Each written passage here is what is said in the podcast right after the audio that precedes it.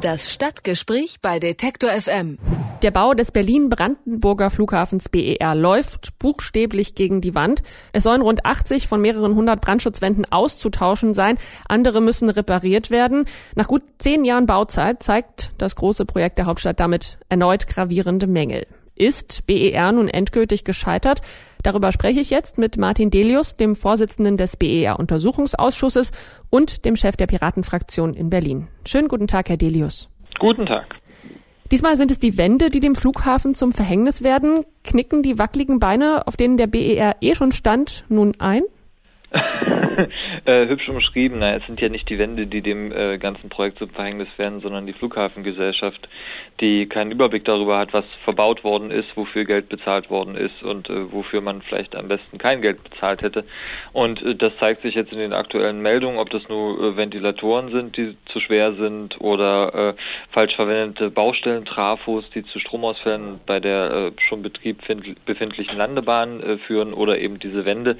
Das sind alles Symptome für ein grundlegendes Problem, das die Flughafengesellschaft hat, nämlich dass sie nicht weiß, was auf der Baustelle passiert und in den letzten Jahren passiert ist. Sie haben gesagt, BER sei final gescheitert und hoffnungslos überfordert. Sollte man dann jetzt die Notbremse ziehen, um Kosten zu sparen? Ja, unbedingt. Also zumindest sollte man mal über ähm, Plan Bs nachdenken oder zumindest einen Plan B, den äh, hat nämlich keiner der entscheidenden und auch vor allen Dingen die Gesellschafter, die ja Geld reinstecken in dieses Projekt schon seit Jahren oder fast Jahrzehnten äh, und auch dafür verantwortlich sein werden in der, in der näheren und ferneren Zukunft, die haben keine Alternativen zu. Wir bezahlen einfach so lange mehr Geld jedes Jahr und jeden Monat, bis der BER irgendwann mal äh, fertig wird. Und das ist das Problem, das ist verantwortungslos. Es tauchen ja immer wieder Probleme auf und jedes Mal wird darüber nachgedacht, kann man das Ganze jetzt noch stoppen? Sollte man das Ganze jetzt noch stoppen, den Flughafen zurückbauen?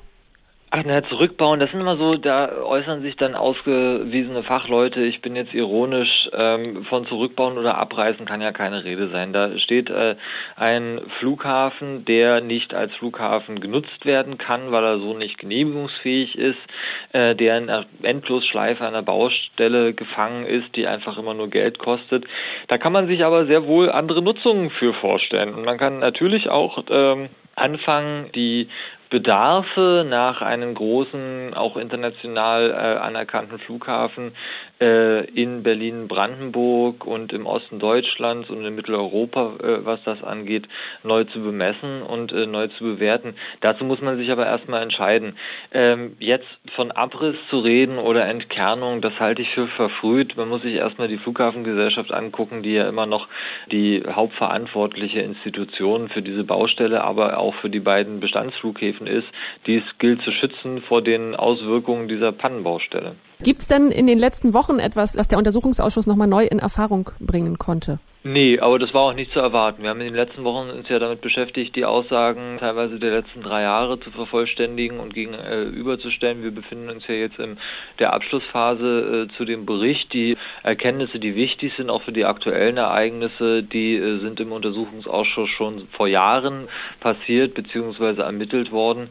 Das hat mit dem aktuellen Prozess relativ wenig zu tun. So ein Untersuchungsausschuss ist ja auch nicht dafür da, eine aktuelle Entwicklung zu begleiten, sondern eben rückwirkend Aufklärungsarbeit zu machen. Das muss man ja auch immer noch mal dazu sagen. Das heißt, wenn jetzt aber zum Beispiel mal Kosten berechnet werden müssen, ob sich das noch lohnt, weiterzumachen in Richtung Flughafengebäude? Dann gehört das in die Verantwortung äh, erstens der Flughafengesellschaft, zweitens der Gesellschafter in Berlin, Brandenburg und dem Bund und drittens in die Aufgabe der Parlamente, wo es auch noch ganz normale Ausschüsse gibt, die einfach mal ihre Arbeit machen müssten. Was müsste denn äh, passieren, damit Sie nochmal Hoffnung für einen Flughafen BER schöpfen? An dem Standort, da kann nichts passieren. Es wird nicht mehr schön mit diesem Flughafen dort. Es wird kein Erfolgsprojekt mehr. Es wird nicht wirtschaftlich zu betreiben sein, was dort, wenn es denn jemals fertiggestellt wird, äh, gebaut wird. Und es ist auch keine Baustelle, die irgendwie unter Kontrolle zu bringen ist, es sei denn, man strukturiert die äh, Gesellschaft, die es bauen soll, und äh, das Projekt komplett um. Wie, wie könnte dann so eine Umgestaltung der Strukturen aussehen aus Ihrer Sicht? Na, das erste ist, dass man äh, sich mal die Flughafengesellschaft im Spannungsfeld zwischen den beiden Bestandsflughäfen und dieser Baustelle genau anguckt. Es ist so, dass äh, die äh, Flughafengesellschaft als solches stark insolvenzgefährdet, möchte man fast sagen. Als öffentliches Unternehmen ist das nicht so einfach, aber ähm, stark äh, in ihren Bilanzen gefährdet ist durch das Projekt BER. Das bedeutet, dass auch die beiden äh, erfolgreichen Flughäfen Tegel und Schönefeld durch das Projekt BER gefährdet werden. Und diese Trennung muss man äh, mal angehen und mal anfangen, auch die verschiedenen Rechnungen, die für die Teilaufgaben der Flughafengesellschaft äh, unterm Strich bei rauskommen, aufzuschlüsseln. Dann wird die Flughafengesellschaft überhaupt erst kapitalmarktfähig, dann kann man sich darüber Gedanken machen oder muss man wahrscheinlich auch, wenn man mal in Richtung EU-Kommission guckt und ob die möglicherweise nicht äh, in dem aktuellen Notifizierungsverfahren auch eine Zwangsprivatisierung anordnen wird, dann kann man sich über äh, Privatisierung, über das Vergeben des Projektes an einen Generalunternehmer und all diese Dinge, die man normalerweise in einem Werkzeugkasten der öffentlichen Hand hat, eben nicht bei diesem BER gerade Gedanken machen.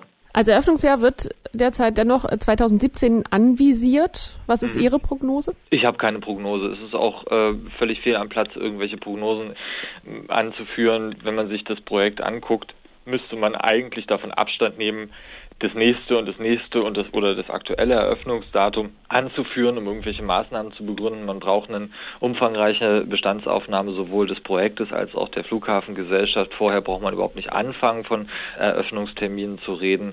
Die 2017 ist etwas, was noch unter Hartmut Medorn äh, entschieden worden ist, was schon damals zumindest diplomatisch als knapp äh, bemessen angesehen äh, werden musste und angesichts der heutigen Ereignisse bzw. der Ereignisse der letzten Wochen völlig unrealistisch ist. Der Flughafen Berlin-Brandenburg bleibt eine Baustelle. Über die Hintergründe habe ich mit dem Vorsitzenden des Untersuchungsausschusses zur Aufklärung der Terminverschiebungen und Kostenüberschreitungen beim Bau des Flughafens Berlin-Brandenburg International BER, so heißt es nämlich komplett gesprochen. Vielen Dank, Herr Delius. Vielen Dank.